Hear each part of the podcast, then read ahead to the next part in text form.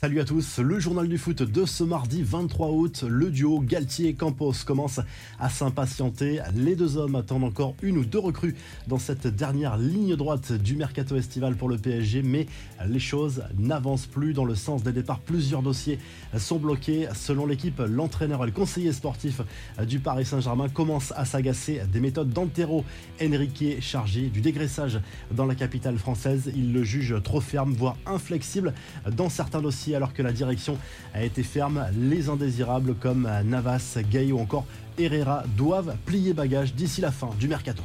Les infos et rumeurs du mercato, ça se précise pour l'arrivée à l'Olympique de Marseille d'Eric Bailly.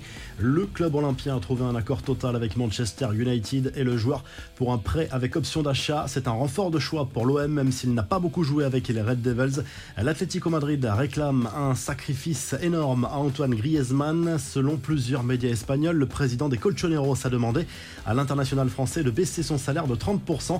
Les dirigeants craignent de devoir payer en 2023 la clause de 40 millions d'euros pour le transfert du joueur prêté par le FC Barcelone.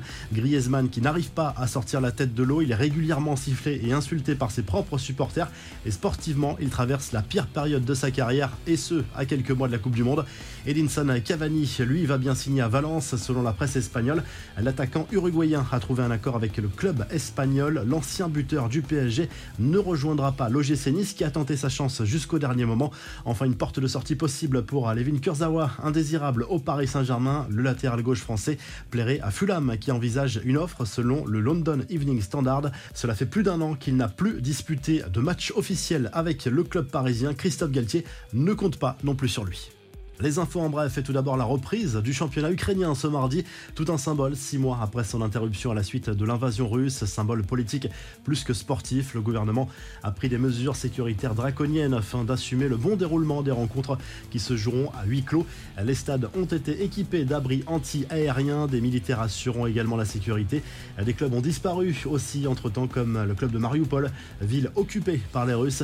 Manchester United lance enfin sa saison après deux défaites lors des deux premières journées, les Red Devils ont dominé Liverpool 2 buts 1 lundi soir. Sancho et Rashford ont marqué. Salah a réduit le score. C'est un début de saison manqué pour les Reds, toujours sans victoire après trois journées. Cristiano Ronaldo, lui, était sur le banc. Il n'est entré qu'en toute fin de match. Le Portugais s'est surtout fait remarquer lors de l'échauffement en allant saluer les anciennes gloires des Red Devils, Gary Neville et Roy Keane, qui travaillent pour Sky Sports. Mais il a volontairement snobé Jamie Carragher, ex-défenseur des Reds, et qui ne s'est pas gêné pour critiquer CR7 ces dernières semaines. Avant le match, les supporters de United ont organisé une marche anti-glazer. Les fans réclament le départ des propriétaires actuels. Le club a perdu son identité, selon eux. Retour en France, Mohamed Bayo réfléchira sans doute deux fois lorsqu'il voudra faire la fête à l'avenir, reçu par la direction du LOSC lundi après sa virée nocturne à la veille de la réception du PSG en Ligue 1. L'ancien Clermontois a été mis à l'écart du groupe professionnel jusqu'à nouvel ordre.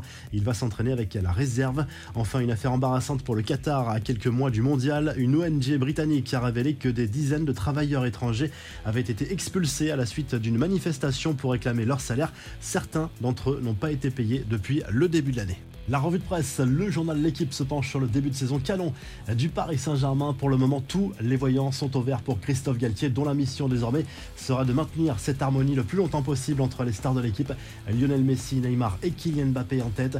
En Espagne, le journal Marca consacre sa une aux larmes de Casemiro qui a fait ses adieux au Real Madrid lors d'une cérémonie organisée par le club merengue après son transfert du côté de Manchester United. Il avait besoin, selon lui, d'un nouveau défi et il a répondu également à ses détracteurs qui l'accusent d'être parti pour l'argent. Du côté de l'Espagne toujours, mais du côté catalan, le journal Sport consacre sa une au duo Fatih Lewandowski. Ce mélange d'expérience et de jeunesse pourrait faire des étincelles cette saison du côté du FC à Barcelone, à condition bien sûr que l'international espagnol ne se blesse pas à nouveau dans les prochaines semaines ou dans les prochains mois. Et du côté de l'Italie, le Corriere dello Sport revient sur le match nul décevant 0-0 de la Juve sur la pelouse de la Samp lundi soir en Serie A. La vieille dame en manque d'inspiration. La Roma, de son côté, s'est imposée, mais à l'arraché contre le promu Cremonese sur le score d'1-0 au Stadio Olimpico. Si le journal du foot vous a plu, n'hésitez pas à liker, à vous abonner pour nous retrouver très vite pour un nouveau journal du foot.